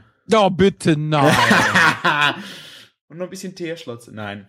ja, Also, genau. Zum Paprikapulver ne? würde ich schon so ein bisschen, äh, vielleicht auch über die Rüben, wenn die da, nee, vielleicht über die äh, Leber, so ein bisschen drüber pulvern. Habe ich gewonnen? Wohl nicht. Also bis eben, ja, bis du das Paprikapulver unbedingt mit einbringen musstest. Ich finde das auf der Leber aber gut. Du findest das geschmacklich gut? Mhm. Ja, Okay. nicht in, äh, in hohen Dosen. Da, da, da kommt man ja auch so schlecht ran. so. Darf ich bitte deinen Schenkel benutzen für den Karlauer? ähm, ich ich würde einfach jetzt äh, noch einen vorlegen, um Annette ein bisschen äh, Zeit noch zu geben. Oh, das, das hat sie nicht nötig. Das glaube ich auch, aber äh, also bei deiner Vorlage wird das nicht so schwer sein. Da kann ich ja Mhm. eine Rohkostplatte von meinen Zutaten machen. Mhm. Die ist besser. Ich hätte das Also auch alles zusammenkippen können, mit dem Pürierstab da durchgehen und dann alles als äh, Suppe servieren. Das ist jetzt schon Kannst- ein bisschen kreativer, oder? Nee, kannst du nicht, weil du hast keinen äh, billigen Musiker, der das ist und da fehlt der Fruchtzwerg dran. Puh. genau, Pü. Das ist doch eigentlich auch geil. Eigentlich willst du auf eine Kinderkarte, wenn du Kartoffelpüree draufschreibst, dann einfach Pü draufschreiben. Ja, Gedankensprünge, die Chris wieder nicht nachvollziehen. Egal, ähm, bevor das hier aus dem Ufer läuft. Also, ich habe ja die Ruder würde läuft, du Depp. Was sagt denn der Schwabe? Wer heißt denn das richtig? Aus dem Ruder läuft, mein Freund. Ach so, ha, habe ich ein Bingo? Brauchst du so viel Zeit für dein Gericht oder was machst du da? Du schindest Zeit. Nein, ich schinde keine Zeit. Also, ich würde die Nudeln auf jeden Fall kochen. Ich würde mich äh, für Spaghetti. Boah. Transferleistung 1. Gekochte Nudeln, ich, ich flippe aus. Ja, jetzt weiter. Ja, entschuldige, ich versuche, ich muss immer mein Du Mikrofon brauchst echt Zeit ausschalten. noch, ne? Ja. Nein, pass auf. Ich würde die Nudeln kochen, damit ich sie nachher nämlich frittieren kann. Ah, Und ich würde aus äh, Sellerie und Möhren würde ich ähm, feine äh, Stifte schneiden, mhm. würde da ähm, äh, ja Salbei passt da auch gut mit zu. Und zwar würde ich das Ganze mit äh, Schinken und Salbei umwickeln, so als Roulade, aber die Enden gucken raus. Würde das Ganze mit den Nudeln festbinden und äh, das dann schön kross ausfrittieren. Die Enden würde ich vielleicht noch in den äh, Teig tunken, dass äh, das Gemüse nicht zu sehr verbrennt. Und das Ganze dann auf einem schönen Erbspüree servieren. Mhm. Und Petersilie? Mhm. Petersilie äh, würde ich vielleicht Auf krause. Petersilie. genau. Nee, ich glaube, da würde ich ehrlich gesagt ein bisschen krause Petersilie nehmen, die auch mit frittieren, was total klasse Ja, schmeckt. okay. Und ich ka- kann mir das ganz gut auch so mit dem Erbspüree vorstellen, was halt unten was schön grünes, also kräftig grünes. Da kommt auch keine Sahne ran, da kommt wirklich nur Butter ein bisschen mit ran. Obendrauf dann die, ähm, ja, de, de, das Frittata würde ich auch in der Mitte äh, quer aufschneiden, dass du halt das Innere schön siehst. Ja, die, diese ganze Farbvielfalt, die sich dann so schön von dem Grünen abhebt. Und obendrauf für den extra Crunch und diesen geilen, leicht bitteren Geschmack echt die frittierte Petersilie. Chapeau. Sehr schön. Ja, doch, ich, Bin ich jetzt dran oder? ja, oder brauchst du noch einen Augenblick? Ich kann mit, Ähm, also die Kombination ist ja schon ein bisschen wild, ne? Und ich muss mich da jetzt auch gleich outen. Ich habe noch nie Grünkohl gemacht. Echt nicht? Nee, echt nicht. Ähm, deswegen lasse ich den jetzt mal äh, von der Liste weg. Ähm, das, da nehme ich jetzt den, den Gästebonus. nee, das darf, das darf jeder. Also wir äh, nehmen das sportlich und verwenden immer alles, wenn es am Tellerrand kommt. Aber Okay. im Grunde darf man wirklich was weglassen. Ohne. genau, und wenn's Paprika auf der Leber ist. Ja. Stimmt, also die Paprika, die war jetzt auch nur so halb noch verwendet. Vielleicht werfe ich am Schluss noch ein Blatt Gru äh, Grünkohl über, über meinen Teller. Genau. Ähm, ähm, mit dem Hefeteig und dem Salbei würde ich tatsächlich ähm, eine relativ einfache klassische Focaccia machen. Mhm. Mit ähm, noch ein bisschen Olivenöl, grobem Salz, und dem Salbei obendrauf. Und das da schön reinarbeiten, nochmal gehen lassen und dann im Ofen zu einer schönen Focaccia backen. Und ähm, dazu würde ich dann das Hack zusammen mit relativ klein gemachten Blumenkohl ähm, und Röschen ähm, scharf anbraten, ähm, geriebenen Ingwer dazu und ähm, das so ein bisschen wie ähm, wie so ein Lab, kennt ihr das? So ein ähm, asiatischen äh, scharfen Hacksalat. Ah, ja. Ähm, noch ein bisschen mit Chili und Limette ähm, vielleicht ab, ablöschen, sozusagen. Und ähm, ja, das vielleicht tatsächlich so auf so ein bisschen normalen grünen Salat noch packen, wenn der, vielleicht tausche ich mal den Grünkohl mit Salat, dann sollte das eigentlich ganz gut passen. Der Hefeteig mit dem Salbei, die Focaccia, die ist sicher gut, passt da jetzt nicht so hundertprozentig zu, aber das sind dann, äh, das sind dann einfach zwei Gänge. Ach ja, ich meine, ist ja auch ein, ein, schöner Mix, wenn du Italien und Asiatisch so ein bisschen mixt. Du musst es ja jetzt nicht übertreiben ja, mit dem das Salbei. sehen wir dann- mal nicht so eng. ja. Ist doch ein schönes Gericht. Ja, ich, Ja, und der, gerade der geröstete Blumenkohl ist, glaube ich, ganz spannend zusammen mit dem, mit dem Ingwer auch. Das könnte ganz gut passen. ja, du hast halt eine, äh, eine schöne, einen schön kräftigen Geschmack, hast aber auch eine leichte Süße durch das Anrösten des Blumenkohls. Und ich muss auch sagen, ich hätte jetzt so ziemlich als erstes äh, gedacht, dass du irgendwie die Focaccia dann wie so ein, so ein, ja, wie eine Pita aufschneidest und dann damit füllen willst. Aber das ist natürlich eigentlich ganz cool. Dann kann man auch noch zwei Gänge rausmachen. Ja. Das würde natürlich auch gehen, was ich mir vorher auch gedacht habe, man könnte auch den, ähm, den Hefeteig natürlich von Haus aus schon mit so einer Hackfleischmischung füllen und dann erst backen. Ähm, dass man richtig so Teigtaschen dann hat, das wäre natürlich auch nicht schlecht. Ja. Also gerade für so asiatische Hacksalat äh, fand ich immer sehr spannend, ähm, wenn du den, das Hackfleisch vorher eine Stunde mit Zitronensaft säuerst. Hast du schon mal gemacht? Mhm. Nee, das habe ich noch nicht ausprobiert, aber ich weiß, dass die das in Asien teilweise auch viel so machen, ja. Das ist halt ein, das Hack bekommt eine unheimlich äh, interessante Würze durch diese, durch diese Säure drin und gerade wenn die halt vor dem Braten schon mal dran war äh, und wenn du dann so einen asiatischen Weg einschlägst, äh, das schmeckt, ich finde total spannend. Wie, wie brät, brät das denn, wenn du das vorher mit Zitronensaft Es marinierst? ist- Fängt das dann nicht eher an zu kochen? Es geht eher Richtung Kochrichtung. Also es ist nicht so diese, diese krosse Geschichte kannst du da schon äh, fast vergessen, außer du machst halt so viel Hitze, dass dann der Zitronensaft auch noch ein bisschen rausgeht. Ähm, aber ich finde das bei so einem Salat, wie Annette den auch machen wollte, äh, musst du eigentlich gar nicht kross sein, sondern du hast einfach ein, dieses Hack, äh, Mundgefühl, äh, muss gar nicht kross sein. Also es Ach, zerkocht. was ich sehe, was ich übrigens hier noch vergessen habe, ist der Fenchel. Ähm, der würde aber schön äh, so ein bisschen als Salat mit äh, Zitronensaft und Olivenöl ganz dünn aufgeschnitten und Salz und Pfeffer gehen zusammen mit der Salbei-Focaccia. oh ja. Den nehmen wir da dazu. Machst, machst du den dann roh und schneidest den ganz dünn, äh, dünn auf oder garst du den irgendwie vor, den Fenchel? Nee, ich mache den tatsächlich ganz gerne roh. Finde ich auch total geil. ich habe schon wieder geil gesagt. Habt ihr mal, ja, habt ihr schon mal äh, rohen Brokkoli gegessen? Nee? Nee. Auch ganz geil, wenn man den richtig dünn Geil. aufschneidet. Ja, jetzt habe ich auch mal geil gesagt. Deine, deine Geilomatik hier, die steckt manchmal an.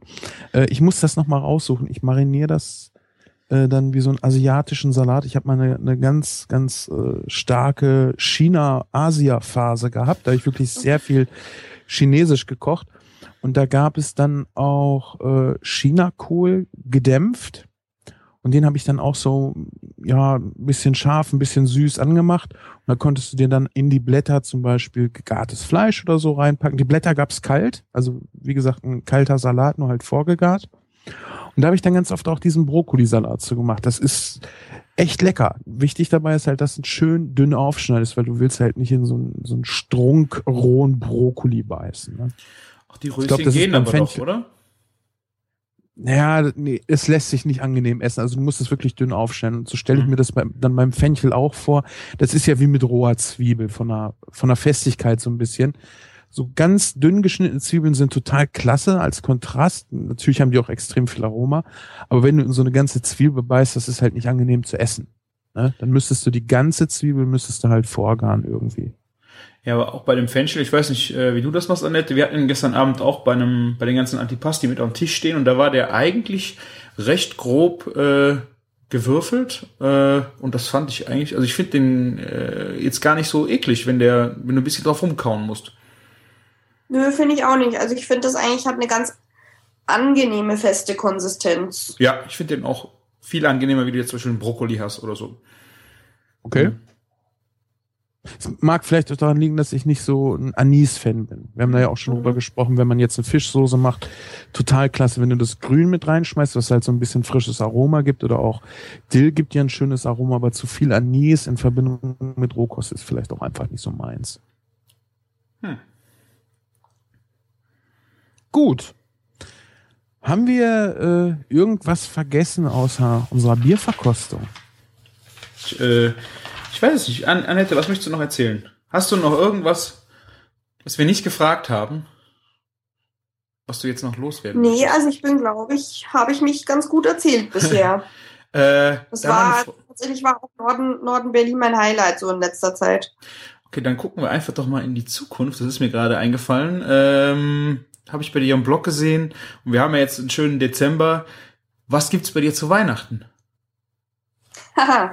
ähm, ja, bei mir äh, für den Blog und ähm, auf, dem, auf dem Tisch war sozusagen schon Weihnachten.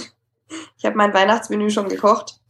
War das schon komplett? Ähm. ich habe jetzt nur die Hauptspeise gesehen, aber ich bin auch hinterher. Es gab auch eine Vorspeise. Ah. Ähm, die Vorspeise war ähm, eine Flugentenbrust mit einem Orangenwirsing-Gemüse. Mm. Das war eigentlich recht lecker, ja. Und ähm, was es wirklich bei mir an Weihnachten geben wird, das weiß ich noch gar nicht so genau. Also das machst du jetzt doch nicht zu Weihnachten. Was du jetzt gekocht hast Mm. im Blog, wird's nicht geben zu Weihnachten.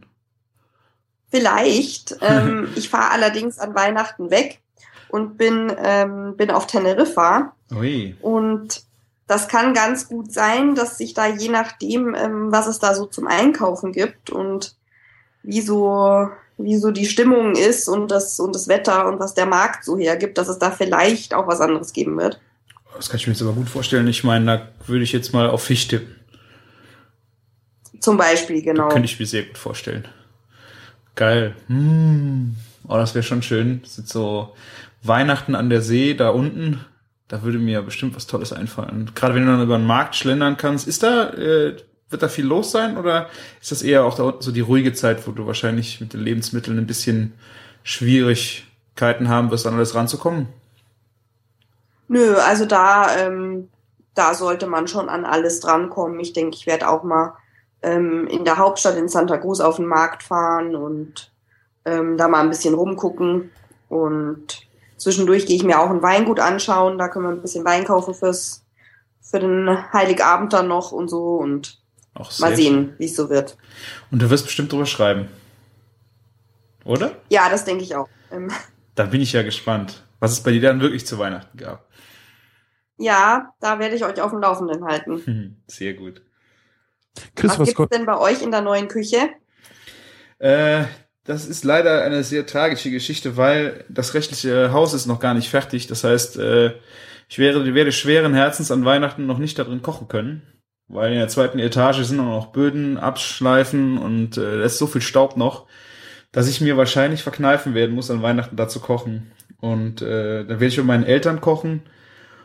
Und da wird das Problem sein, das ist eine sehr kleine Küche und äh, ja, da muss ich mir noch was einfallen lassen. Ich bin noch nicht ganz fertig mit der Überlegung.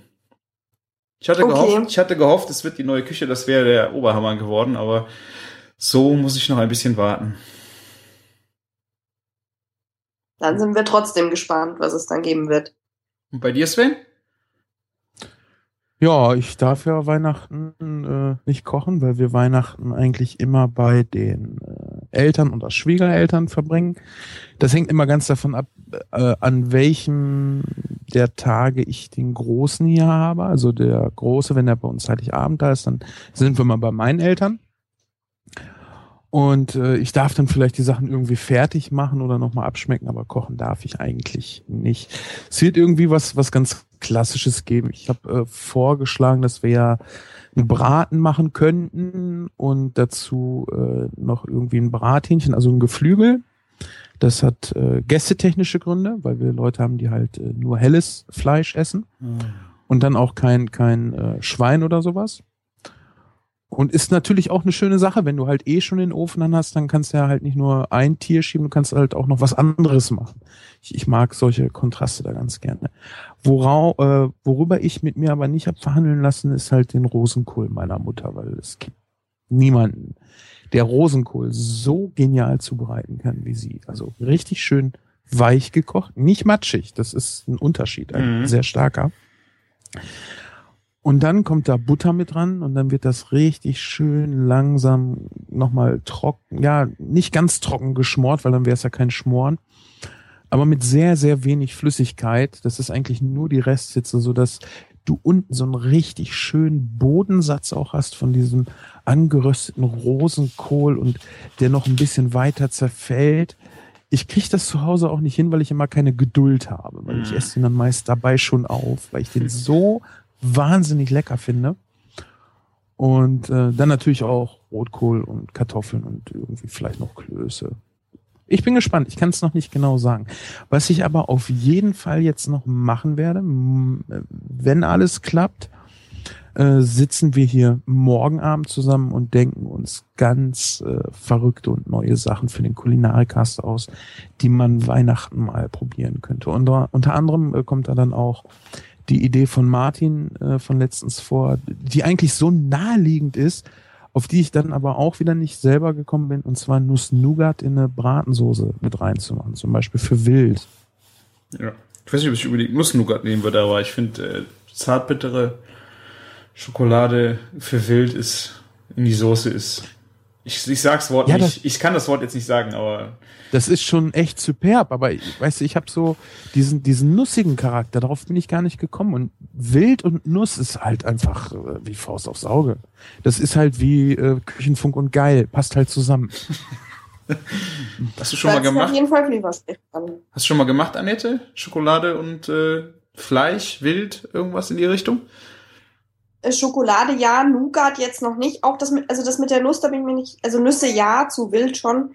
Aber ich kann mir das gerade in der Soße ein bisschen schwierig vorstellen.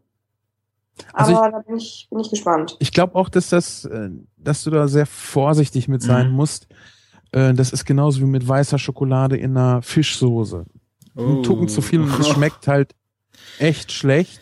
Aber wenn du es schaffst, äh, das einigermaßen gut abzustimmen, dann hast du halt eine, eine Fischsoße, die, wenn es dir keiner sagt, erstmal so nach Käse schmeckt, weil du halt die Kakaobutter nur nimmst. Aber sobald du irgendwie in diese Richtung geschubst wirst, das könnte weiße Schokolade sein, dann schmeckst du sie und es ist halt nicht zu viel. Es hört sich Okay. crazy, es hört sich echt crazy an. Das, das war total fantastisch. Ich habe die Geschichte bestimmt schon ein paar tausend Mal erzählt. Das habe ich in Bielefeld einmal gemacht. Ich habe dann, manchmal hast du halt Tage in der Küche, da kannst du rumexperimentieren, weil nicht so viel los ist. Und äh, wir hatten eine total super tolle Hochzeitsgesellschaft. 15 Leute waren das. Äh, so, ja, ich würde sagen, Anfang 40, die äh, beiden Herrschaften, die da geheiratet haben. Total entspannt, äh, total begeisterungsfähig und alle Gäste auch gute Laune. Und ich hatte dann voll gefragt, ja, was wollt ihr denn essen? Wollt ihr was Klassisches? Wollt ihr ein bisschen was Ausgefallenes, ein bisschen Verrücktes? Sagt sie, ja, das hört sich ganz gut an. Nicht klassisch irgendwie. Wir wollen halt auch Spaß am Tisch haben. Und dann habe ich halt äh, Zanderfilet mit Orecchiette und weißer Schokoladensauce vorgeschlagen. Und äh, das, das war halt echt cool, weil du probierst halt diese Soße und die Gäste wussten ja nicht, dass es ein ausgefallenes Menü gibt. Also gehst du standardmäßig davon aus, es ist eine Fischsoße, wahrscheinlich eine Weißweinsoße. Probierst das, schmeckt ein bisschen unerwartet, dann denkst du erst Käse. Und die Note ist wirklich so fein, dass wenn dir das jemand sagt, dann, wow, ja, das ist weiße Schokolade. Geil.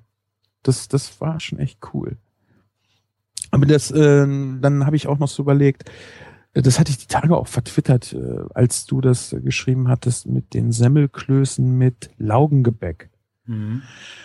Dann habe ich noch mal wieder so eine äh, so eine gedankliche Reise gemacht zu unserer Schnitzelfolge und dann überlegt, ja, was ist Schnitzel? Schnitzel ist eine definierte Sache. Du hast halt Fleisch ummantelt irgendwie mit mit mit Paniermehl und du kannst ja von von so Definitionen äh, Sachen auch super abändern. Ja, also ein Schnitzel, Schweinefleisch ummantelt mit Paniermehl.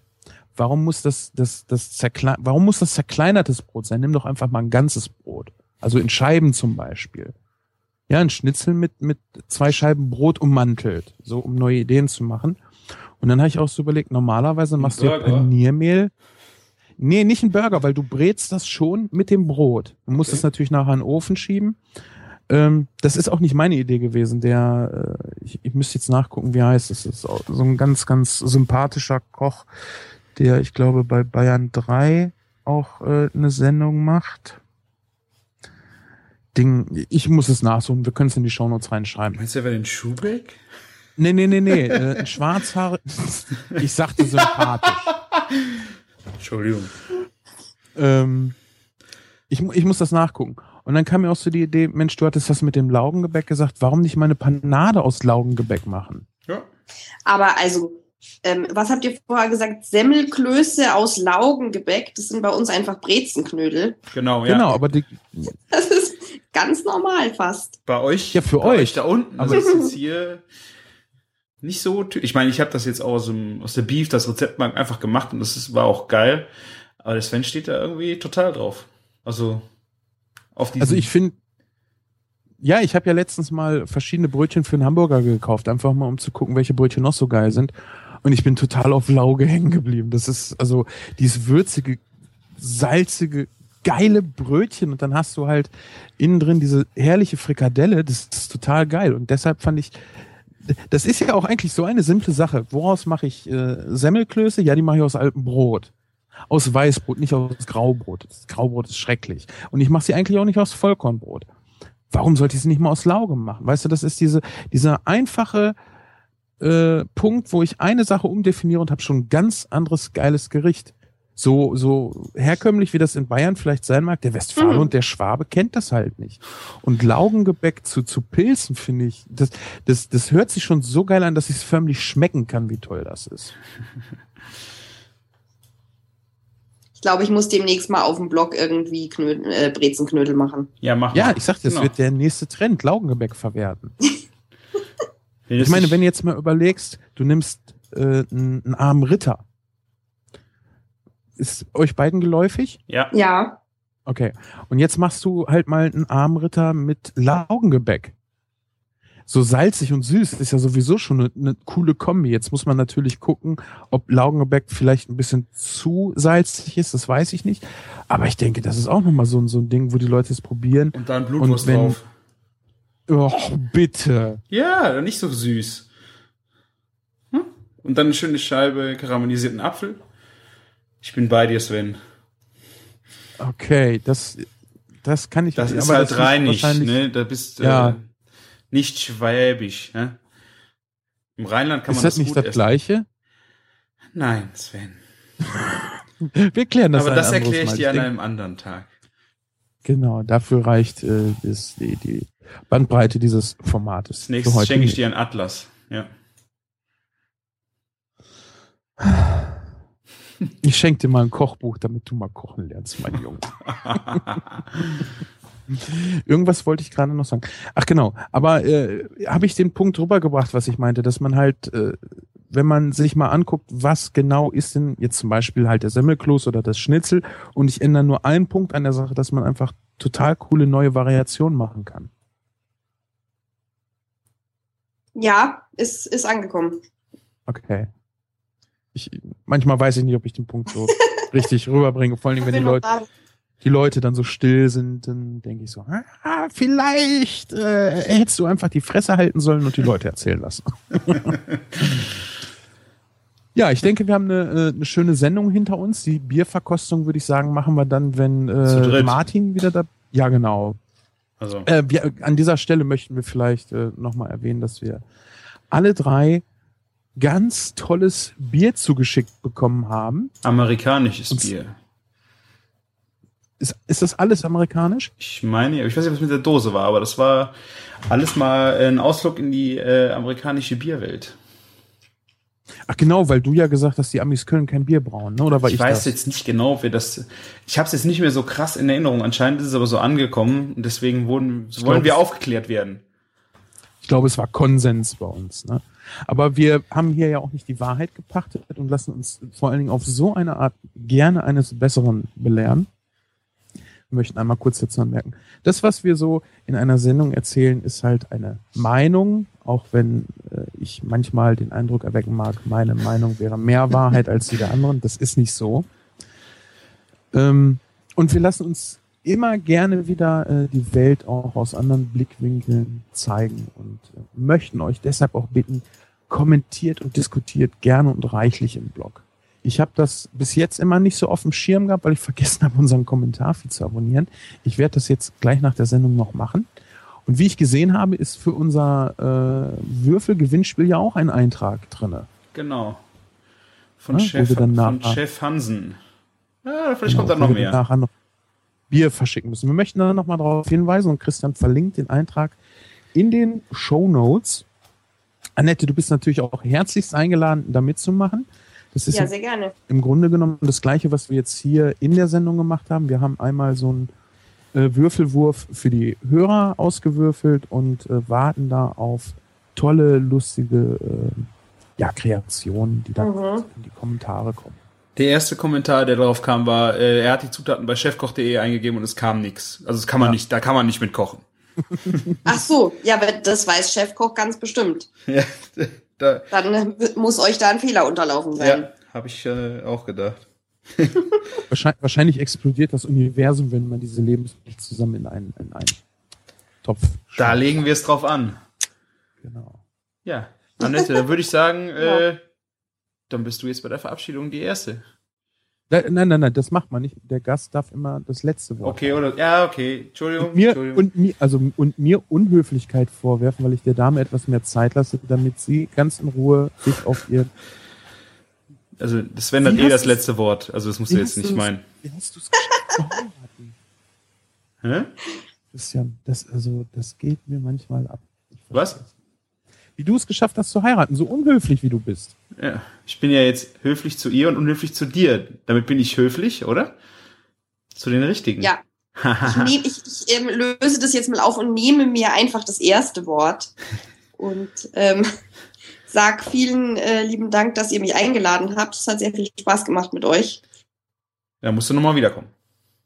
Ja, sehr gerne. Ich ähm, werde erst mal zuhören euch bei eurer Bierverkostung beim nächsten Mal und dann ähm, können wir vielleicht nächstes Jahr mal sprechen, was es wirklich zu Weihnachten gab.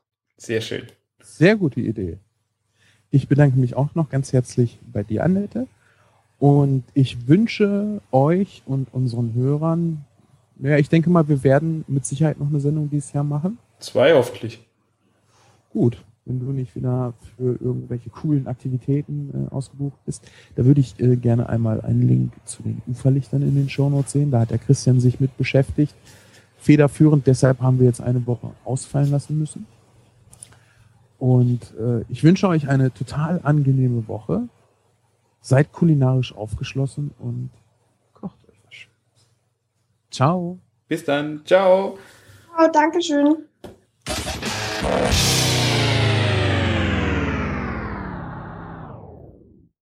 So, Christian, ich mach kurz Mikrofon aus, bin gleich wieder da. Mhm. Robert, unser Gast. Ja, du bist ganz leise. Jetzt? Hörst du mich jetzt? Ja. Du alter kleiner Pimmelkopf. Wenn ich was organisiere, klappt das. Also fotz nicht rum, wo unser Gast bleibt. Haben wir uns verstanden? Ich frage doch nur nach, wer es ist. Du bist neugierig, ne? Natürlich bin ich neugierig. Ja, dann äh, wollen wir mal. Oder bist Den du, jetzt, Gast- bist du jetzt ein Schizo? Wieso? Hast du dein zweites Ich irgendwie? Nein. Das finde ich auch geil. Mit zwei Ja, Trends. genau, wir machen mal so einen Schizo-Podcast. Hallihallo. Hallo. Hallöchen. Na, kennt ihr euch? Weiß ich gerade nicht. Hallo? Ja, das, also ich dich schon. Aha. Okay. Das ist ja herrlich. Wunderbar.